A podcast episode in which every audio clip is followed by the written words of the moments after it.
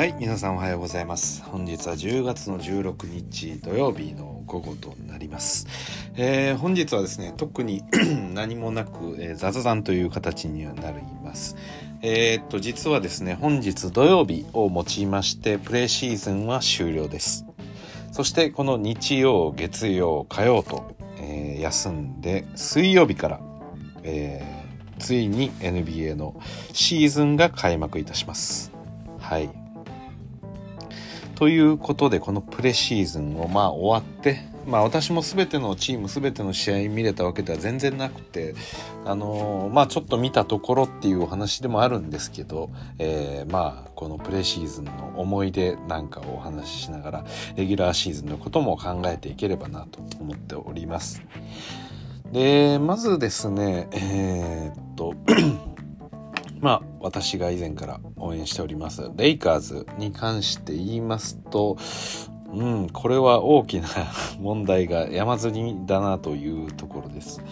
えー、テーレン・ホートン・タカマリク・モンク、えー、エリントン。そして、えー、アリーザですか。が、えー、今怪我で休んでいます。あ何も休んでますね。はい。で、えー、まあ今回の今年のレイカーズのビッグ3と言われる、えー、レブロン、エーディ、ラスに関してもどうなんだという話が出てます。で、まあね、昨日私が挙げた配信聞いていただいた方もお分かりかと思いますが、えー、レブロン・ジェームスはやはりレブロン・ジェームスということで、まあ今なおね、えー、キングの称号を持っている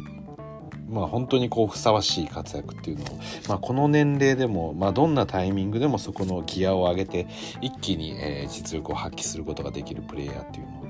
やはりすごいなと思わされたこのプレシーズンでもありました。まあ、最終戦、えー、サクラメントキングス戦では、えーまあ、レブロン・ジェームスの素晴らしい活躍、まあ、ドライブから、えーまあ、お得意の円ンそしてダンク、えー、パスもう何でもごされといって感じで、まあ、やはりこのレブロンの、えーまあ、オールラウンダーと一言で言ってしまうとなんかこう安っぽいんですけど、うん、やっぱりもう、まあ、ありとあらゆる面でこのレブロン・ジェームスの能力の高さ、えー、試合へのチームへの影響力の大きさみたいなものをやっぱり感じた、えー、試合でしたね。なんかこのオールラウンダーっていうプレイヤー何かしら何かにものすごく特化してるっていうところが、えー、あるとすごく分かりやすく、えー、この選手はこれが優れてるっていう見方ってできると思うんですよね。このこれがものすごく得意だとかこれが強いっていうのがあるただそれの全てのパラメータが高いと逆にこう人は評価が難しくなると思なっているのが私は、まあ、レブロン・ジェームスというプレイヤーなのかなというふうにもちょっと思ってます。はい、やはり本当に何かをこうチームがうまくいってない時に柔軟にそその自分がポジションをだったり攻め方を変えながらやっていくっていうところは、うん、これは本当にすごいなともう言わざるを得ないですね。普段自分がボールを持ってそれこそポストからこうやったりですか、まあ、アイソレーションだったりトランジションで、まあ、突っ込んだりとかいうことをやったりまたパスを、え回したりだとか逆に自分がこうカッティングしてどんどんどんどんフォワードとしてスコアリングをしていったりだとかボールをもらってか自分がスコアしていくような動きをしたりとかっていうことがゲームの中で平気でいろんな形でやりますしやっぱり各プレイヤー得意な形ってあると思うんですけど、まあ、どれもね安定してやっぱり活躍できるっていうのは本当にこうチームにとって、まあ、レブロンが5人いれば本当に強いチームになるんじゃないかと。やっぱりチームどうしてもねありとあらゆる選手がこう得意な領域苦手な領域っていうのは結構あると思うんですけど、まあ、レブロンが5人いればそれなりに強いチームになるだろうなっていう予感がしてしまいますね。ポイントガードレブロンでもいいですしシューティングガードレブロンでもいいですしまあスモールフォワードパワーフォワードレブロンでも問題ないですし、まあ、最悪センターをレブロンでも問題ないぐらい体は強いんで、はい、リバウンドも実際強いんでもうセンター特化でリバウンドに本気で特化したらまあそれなりには戦えたりもするのかもしれませんね。まあまあまあそういった、えー、空想話もしまして、えー、やっぱり一番のレイカーズまあ良かったところはレブロンだったり、えー、あとはですねまあそうですねこのオースティン・リーブスというあの若手の活躍っていうのも目まぐるしくてあの実際この試合のポイントガードとして本当に使っていけるんじゃないかなっていう予感もちょっとしてます。なんでまあこれは結構まあ、今のレイカーズのそのレベルの低さをこう表してるとも言えなくもないんですけれども、まあ、リーブス自身もいい活躍をしてますよね。でただ問題点やっぱり挙げる2つ挙げると、えー、ラスト AD ですよね。AD のこの何でしょうかね。ラスにしろ AD にしろ、うん、なんか何をしてるのかこう、うん、そうですね。例えば AD とかだと、えーまあ、シュートタッチが全然優れなかったこのキングス戦でしたけど、まあ、それを取り戻すために、えー、何度も何度も、まあ、意識的にこのプレシーズン、うん、っていうこともやっぱり考えてあの自分の苦手なところをこうやっていってたっていうようなことも多分あると思うんですよ。うん、まあとは言ってもねそこまで入ってこないっていうのはちょっとねこう嗅覚とかセンスの問題がいろいろあるような気もしますし、まあ、何より気持ち的にこうスイッチが入りきってないなっていう印象もやっぱありますよね単純なダンクをミスしてしまったりだとか。まあ、ラスに関してはね本当にこう根深い何かちょっと問題があるような気さえしますね。はい、ラスはやっぱりこれまでの中でこう自分が割とこう引っ張っていけるようなチームというか自分が好き放題やっていいチームというか何と言うんでしょうかねあのいろんなその選手いろいろあると思うんですよ。そのまあ、うん、例えばもうめちゃくちゃ分かりやすいのは 3&D とか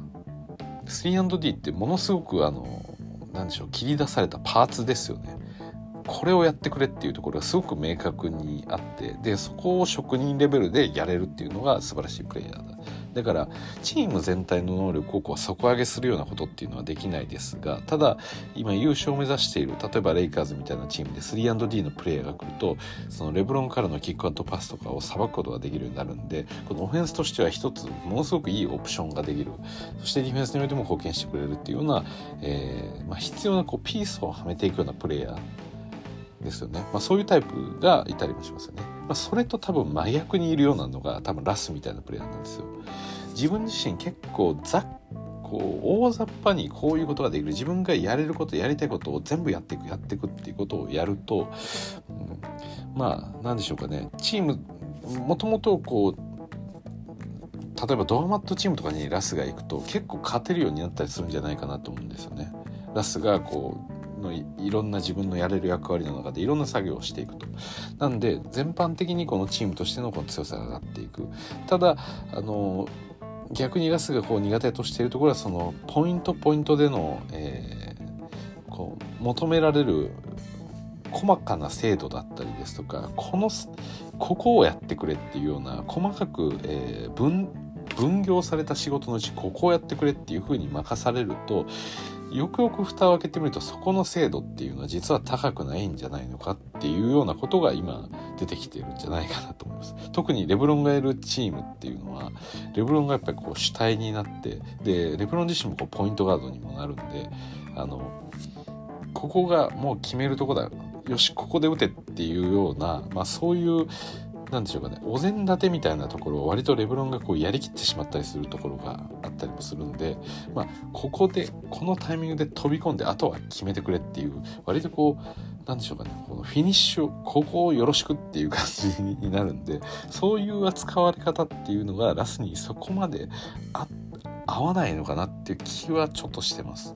でそのそういったプレーの細かな精度だったりっていうのを今の段階からラスがこうフィットしていけるかっていうところには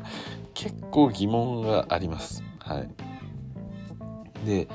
そのラスがこれまでもまあ高い評価を得たり、まあ、逆にこう低い評価を得たりするまああの本当に評価する人によってあの大きく評価が分かれるようなそんなプレイヤーだと思うんですがそれはさっき言ったようなところなんじゃないかなと思います。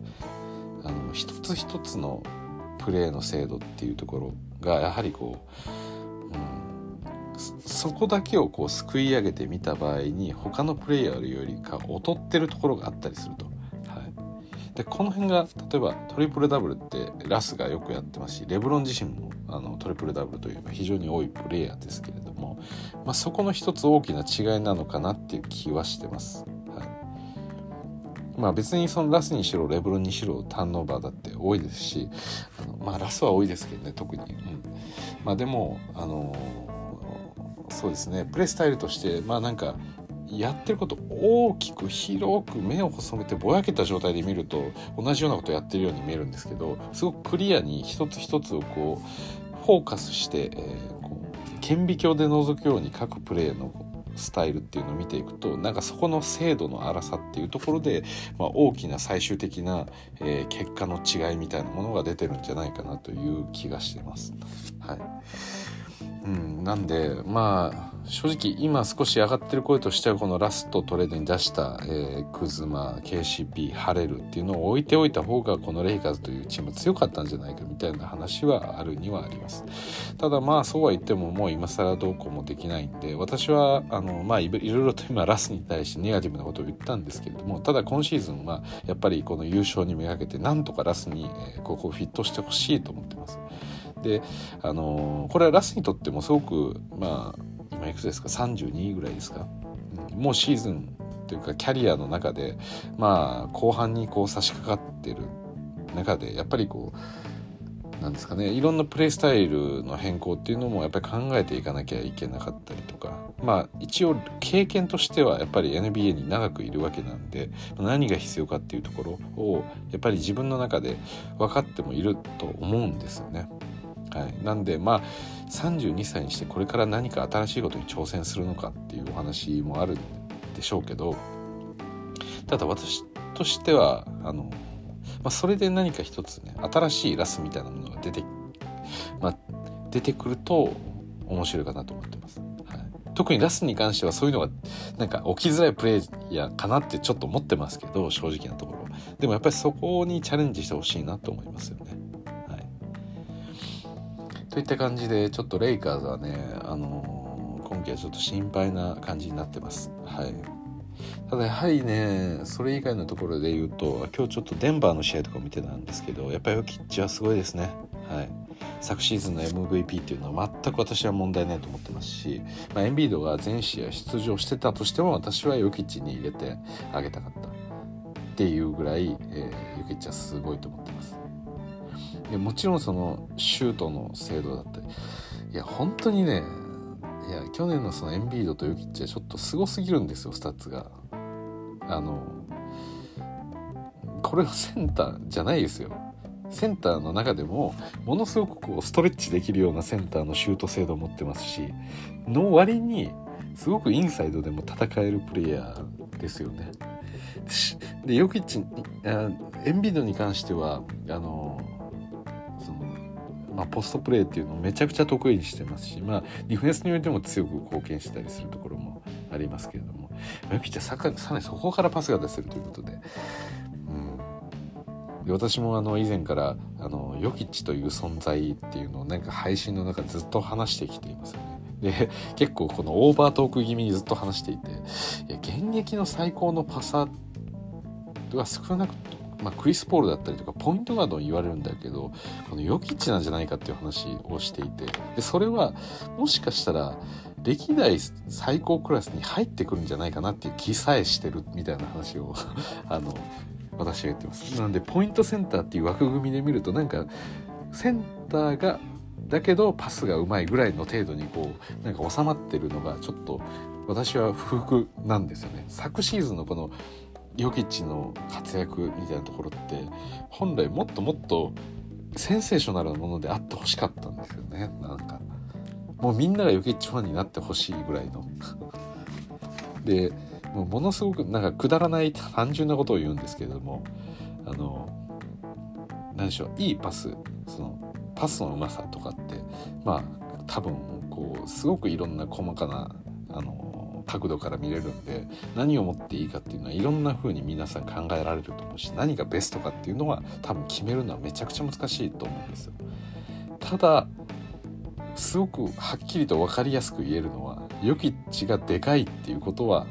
ものすごくパスにとって有利なんじゃないかなと思ってます。もちろん小さいことによって、えー、バウンズパスを通したりですとか、まあ、本当にポケットパスみたいなのを通しやすいでその目線が下にある分足元例えば股を抜くようなパスとか通しやすいっていうのメリットは確かにちっちゃい人にこそあるものもあります。ただバスケットにおいては基本的にでかい方がやっぱり有利なのはもう皆さん言うまでもないですよね。でよくこのアリウープパスとかって、まあ、各チームやりますけれども、まあ、例えばクリス・ポールからエイトへのアリウープパスって、まあ、ちっちゃいとこからでかいところにこう飛んでいくわけですけれどもやはりこの単純に考えてアリウープパスを通す時ってあのクリス・ポールの高さから射出される発射角で出るアリウープパスって目の前にいるディフェンダーにカットされるリスクってすごくありますよね。なのでその前にクリス・ポールは、えー、相手のディフェンダーとのまあ、少し距離を取ったりですとか、まあ、横にずれてパスが通る角度でに移動してそこから打ち始めるっていうその前の準備があるわけですよね。ただヨギッチの場合だと自分がまず発射する角自体がすでにあの一番高いクラスにいるわけなんですよねそのコート上で。なのででかいプレイヤーからでかいプレイヤーに対してのアリウープパスって本当に空中だけで通っちゃうわけですよね。これって多分クリス・ポールが例えばヨキチについてたとしたら絶対に止めれないパスなんですよ。でしかもそれをボールを受け取った位置でそのまま出せるっていうのを考えた上で考えるとそのパスを出す速さっていうのがやっぱり違いますよねそこって。これはあの何でしょうかねこのパスを出す技術とかそのそういうことを一旦抜きにして置いといてそのどの位置からパスを出せるかっていう観点でそれだけで見てください。そのプレイヤーが誰かっていうところは関係なしに低い、まあ、地上大体、まあ、2メートルぐらいの位置からパスが出せるプレイヤーともしくは、えー、3メートル近いようなところからパスが出せるプレイヤーがいるのであればでその3メートルのパスが出せるプレイヤーも別にバウンズパス、まあ、低いパスを出そうということはまあ可能です。ただあのー、そうですね腕が長くて高さもあるっていうことであればあのよりいろんな場所からパスが出せるっていう方が絶対に有利なわけじゃないですか。相手ディフェンダーに抱えられ、えー、こう当たられてる例えばマンツーマン疲れてるとかポストになったようなシチュエーションでもいいんですけど、まあ、ものすごく相手ディフェンダーとこう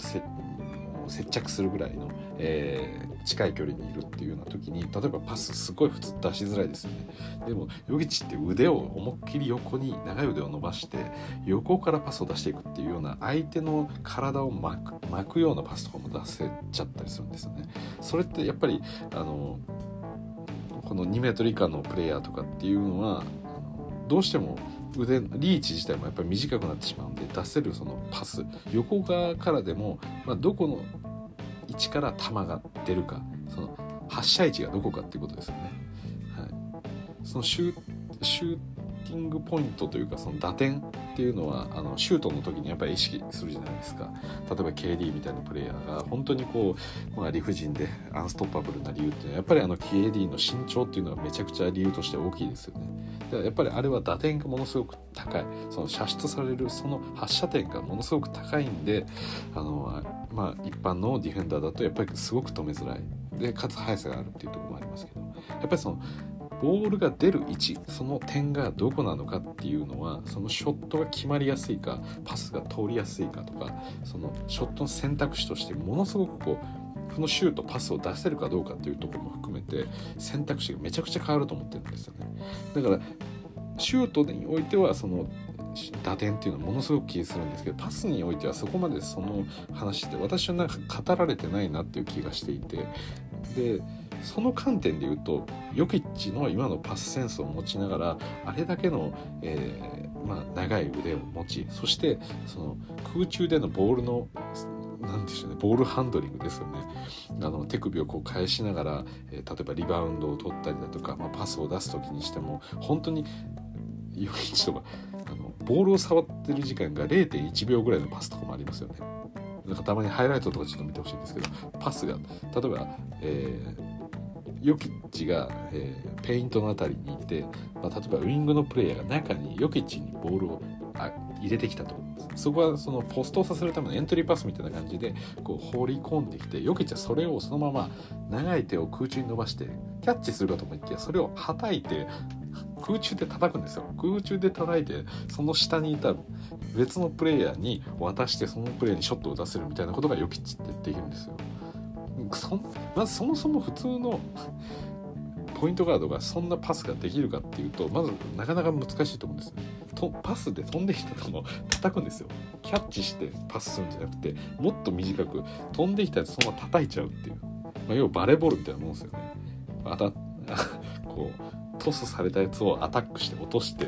こっちに取らせてシュートを打たせる。その判断ができる時点でまあそのポイントガードパサーとしてのその何て言うんでしょう。その思考の、まあ、幅の広さだったりですとか、まあ、そういうなんでしょう。頭が固まらないいろんなこう柔軟な発想ができる。その冷静な対応がある。周りが見えている。でどういうタイムラインで動けばどこにギャップができるかっていうような、まあ、そういう感覚を持ってるっていうのがまず分かりますししかもそれで適切に落としてイージーなショットやっぱ打たせれるっていう。でまあ、その能力だけでもすごいけどやっぱりヨキッチがそれができた理由っていうのはやっぱりでかいからその相手とミスマッチが起きてる時にそのエントリーパスってこう割とポストに入れる時って浮かすじゃないですかふわっと。でそのふわっと浮かしてきたやつをそのまま叩いちゃうみたいなことができちゃうんでもう本当にヨキッチを起点にもう大変なことが起きてますよね。はい。なんでね私はまあその確実にそうかっていうことは言えないですし特にこのパサーの領域ってさらにこう歴代最高なんて言いづらいような領域ではあるんですけど、まあ、私はねそのヨキッチ自身の持ってるそのパサーとしてのあのコートのその認識の能力だったりですとかさっき言うようなパスの引き出しですとか、まあ、ボールを持ってる時のそのハンドリングの技術だったりですとか、まあ、そういうものを含めてでもパサーとしてあのその能力だけでも優れてるとは思ってるんですけどそれと合わせてそのでかさっていうところでまあ正直歴代最高クラスのパサーとしてあの私はヨキッチは数えられて、まあ、最高クラスですね。ナンバーワンとは言ってない最高クラスでいていいんじゃないかなって思ってます、はい、これはセンターの枠組みじゃないところで私は考えてます。それはポイントガードも含めてって。まあもちろん逆にヨキッチだからこそできないプレーもあるんですよね。あのまあ速い割とこうスピードスピーディーなポイントガードと比べるとやっぱりヨキッチっていうのは遅いですし。だからポイントガードが、まあ、今だとかだと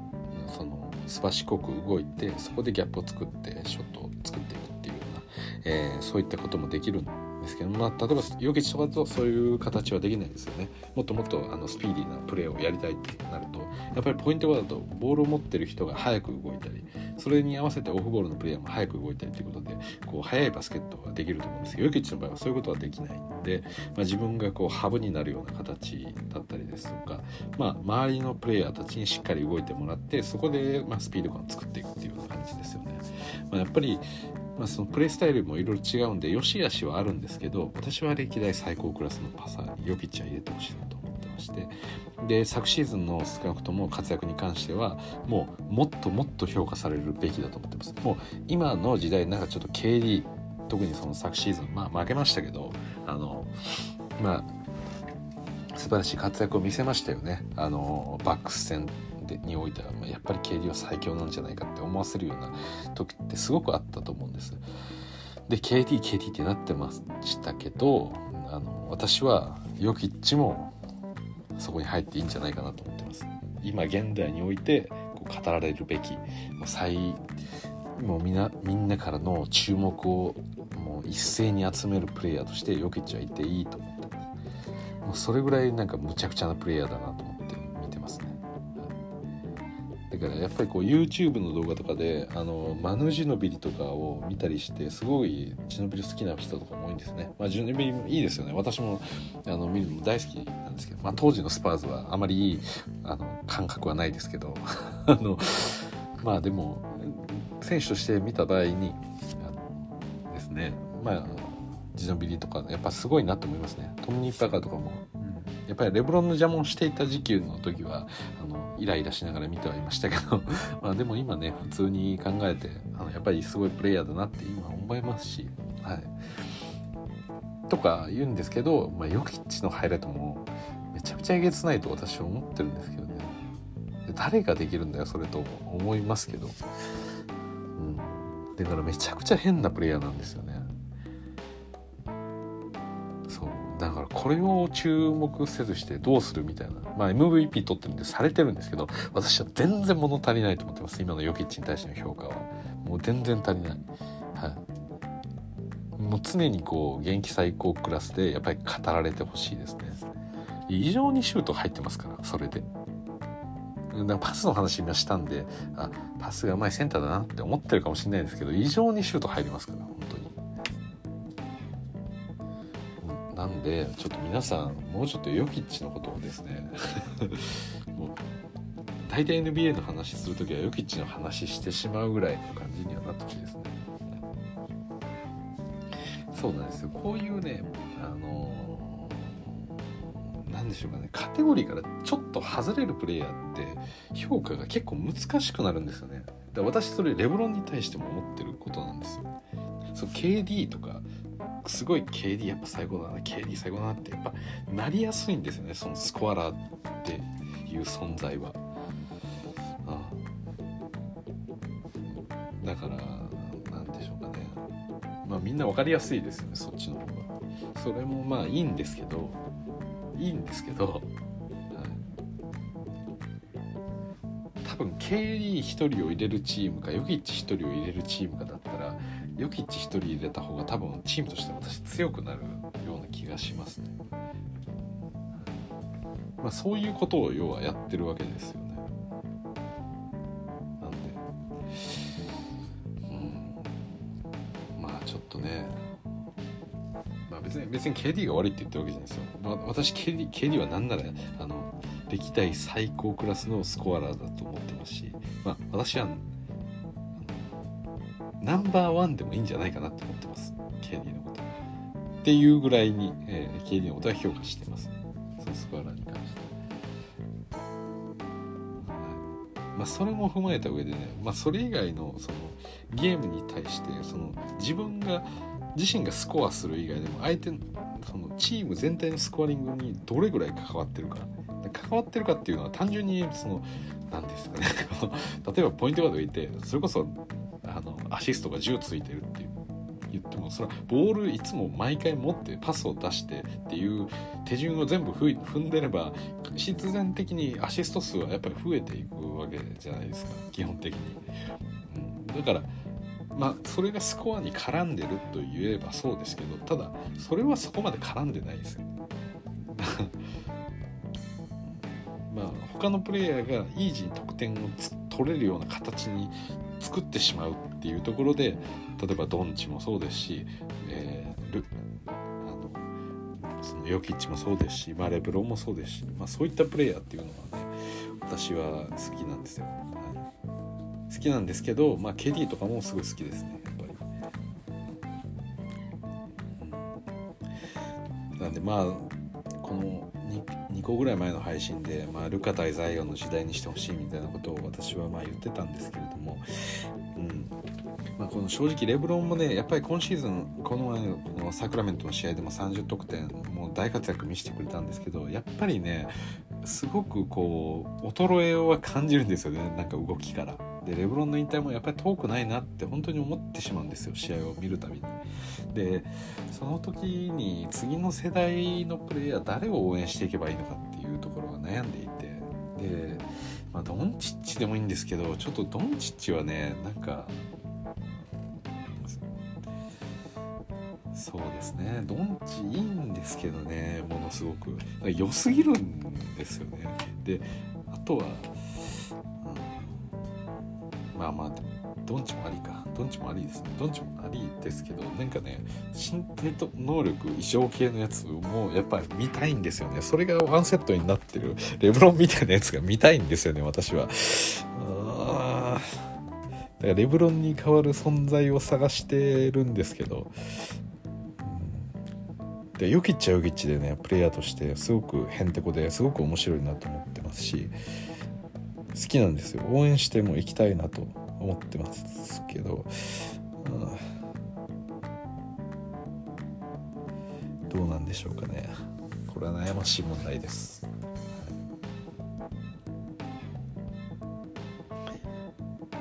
い。やそうですね、うん、悩ましい。あでもねやっぱりね今ぐらいのタイミングから育ってくるみたいな感じじゃない方がいいんですよ。やっぱりねこのルーキーで来る時点からもうこいつはやべえぞっていうやつを応援していきたいんですよね。NBA の宝みたいなやつを。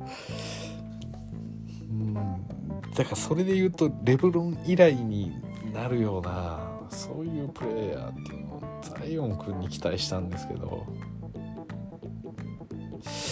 うん。まあザイオンに期待していくしかないですか。どうなんですかねこれは。うん。まあまだ引退もしてないんでそういうこと言うのはやめましょう。はい。で今日ねシカゴの試合も最終戦見てました。シカゴ対メンフィスですね、うん、やっぱいい試合でしたね。最後ね、うん、4球カルソがダンクも決めて大盛り上がりで、まあ、試合も幕引きで4対0プレシーズン全勝でシカゴ、えー、まあねこの開幕に進むということなんで、まあ、自信満々のシカゴ。まあレギュラーシーズンそう簡単には負けないですよね。はい。そうですね。うんまあこの間も言いましたけどそうですね。西はだからどこが勝つかみたいなこの話をしてたんですよ。この間の配信で。まあ西か東かみたいな。西の順位どこまでプレーオフいけるかとか東順位どこまでプレーオフいけるかとかみたいなそんな話をしていたんですけど、うん、東はある程度ねもう8位まで固まったんじゃないかなっていう気がしてしまいますね。でバックスネッツねバックスネッツ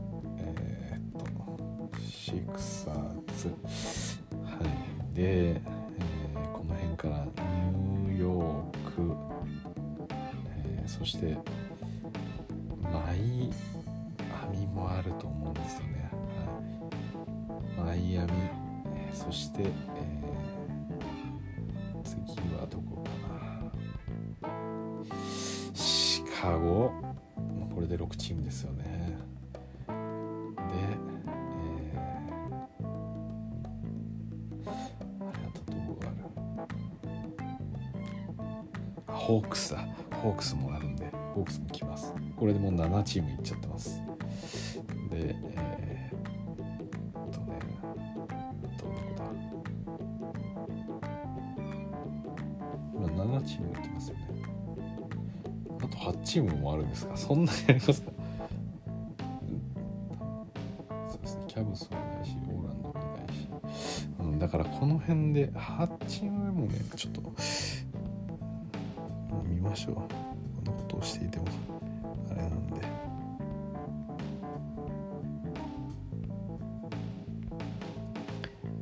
えっと。そうですね。はい。うん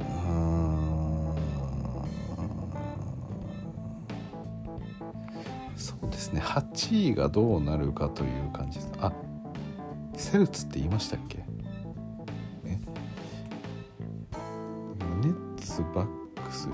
サーズ、えー、ニックスヒートそしてホークスあブルズセルツあここでもう8チームいってますね。今言ったので。なんでここだと思いますね。はい。だって強いですもんね今言ったところ全部。うん。まあ、ネッツはねカイリー抜きようが KD とハーデンいるますしセカンドラインのもめちゃくちゃ層厚いんで間違いなくいきますよね。そしてまあシックサーズにおいてはねあの、まあ、ベンシもも帰ってくることになんかなりましたし、まあ、ベンシもエンビまあエンビも去年ののヨキッチと MVP 争った、まあ、クソヤバヨキッチに2位でいったっていうことですらもうすごいですよ。そこと競り続けたっていうことは。まあそれでエンビードもるわけですからまあ強いチームですよ。でバックスは去年優勝してるチームですしまあチーム中身変わってないんで、まあ、強いでしょう。まあ、この辺はもう上位3チームぐらいはもうほぼ確定っていう感じですよね。であとニューヨーク・ニックス今シーズンもやっぱ強いですよ。やっぱプレシーズン見たら間違いなく、まあ、プレーオフ行きます。でえーまあ、昨シーズンベースでお話しすると、まあ、ホークスも間違いなく強いですよね、まあ、今シーズンも変わりなくといった感じです。で、えー、あとえー、少し変わってくるところで言うと、まあ、マイアミ。マイアミは昨シーズンプレーオフ1回戦行きましたそこで敗退ですよね。確かスイープされたはずですよね。あのバックスに。ただマイアミ今季カエル・ラウリーめちゃくちゃフィットしてるんでこれ間違いなく私、まあ、ニックス上位に来てもおかしくないぐらいマイアミ強いんじゃないかなってちょっと思ってます。そしてタイラー・ヒーローがめちゃくちゃ良かったです私が見た試合。だからうんこのヒートがね結構上がると思うんですよ順位。そしてまあ今噂のシカゴブルーズでしょ。ここもすごいわけですからね。で、まあ、セルツジェイレン・ブラウン帰ってきてアルフォー・ホードがいてこれは絶対強いですよ。ってなったらもうそれで8チームがいっちゃうんですよね。だから逆に言うと、まあシャーロットだったり、えー、そしてピストンズキャブスペイサーズマジック、えー、そしてトロント、えー、ウィザーズ。うんこの辺り厳しいですよね。で特にまあピストンズマジックキャブスあたりっていうのはまあ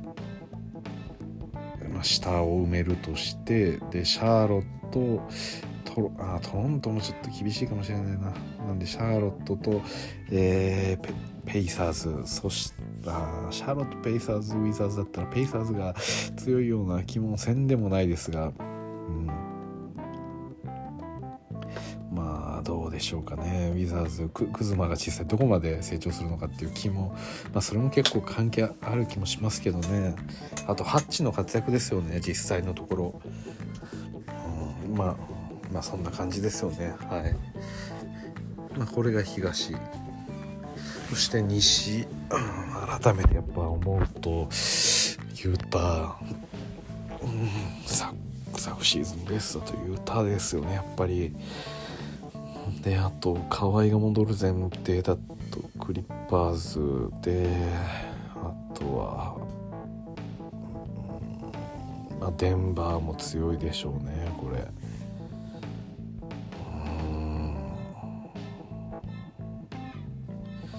そうですねだからユタ、デンバー、LA の、まあ、クリッパーズ。そして、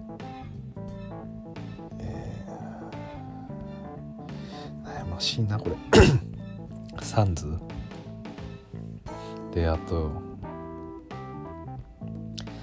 まあ、もしかしたらレイカーズ。もしかしたら、レイカーズ。が入ってこれでこうチームで、まあ、マブスは来ますよねこれ今年ポルいいですからもう、まあ、この間の配信と同じようなこと言ってますけど、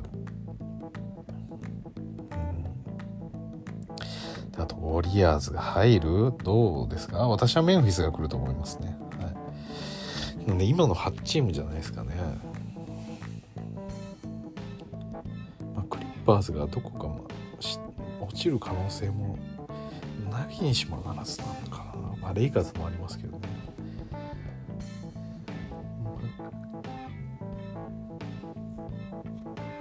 えちょっと待ってください。ユタデンバー LA2 チーム。で、えー、サンズ。そして、えー、マブス。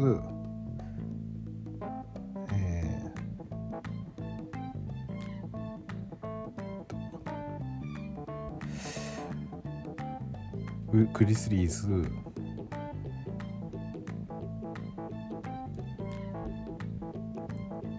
ウォリアーズ。ってなるとブレイザーズが外れるんですよね。でも絶対皆さんこのメンフィスがそんな上なわけないだろうってちょっと思ってるでしょ。でも私は今季はやってくれると思ってるんですよ。あとマブス順位上げそうだな。嫌だな。マブスなんか3位ぐらいに入ってきそうな気するな。ちょっと。ユタデンバーマブスみたいな。そんな順位もありえる感じがしますね。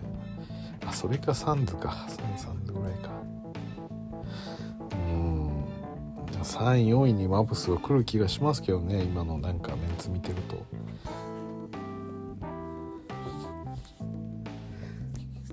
で5位ぐらいでレイカーズかクリッパーズぐらいがなんか入ってきてどっちかがメンフィスに食われるかもしれないですね。うん。ウォリアーズグレーが帰ってきてから爆勝ちできるかって感じで。あそうなってくるとブレイザーズが落ちる可能性が出てくるしまあキャットとこのディールが揃ったミネソタもプレーオフに絡めない可能性もありますし。難しいな。難しいです。はい。なんでプレシーズンを見た結果やはり思うのはちょっと今回の西は大荒れの予感。そして東はプレーオフ上位8チームほぼもう決まってるんじゃないかという予感。はい。といった感じで。えー、まあねこれまで私あのプレシーズンの前からこのキャンプの前からオフシーズンにおいてもこの配信をずっと上げてきて雑談配信みたいなことやってきました。まあ NBA がない時期なんで皆さん NBA コンテンツに増えてるかなというところもありましたしまあ私も NBA を忘れないためにも毎日 NBA の話をしていたっていう感じなんですけれどもまあ皆さんのねちょっとした、NBA 不足を補えたような形になっていればよかったなと思います。であとはね、えー、これから開幕までに向けて、しばしばしのオフとなりますのでまあちょっと私も今忙しいので毎日何かあげたりっていうのは難しいかもしれませんが、えー、できる限りちょっとした雑談みたいなものでもあげていきたいなと思っております。ということでここまでお聴きいただきどうもありがとうございました。それじゃあまた。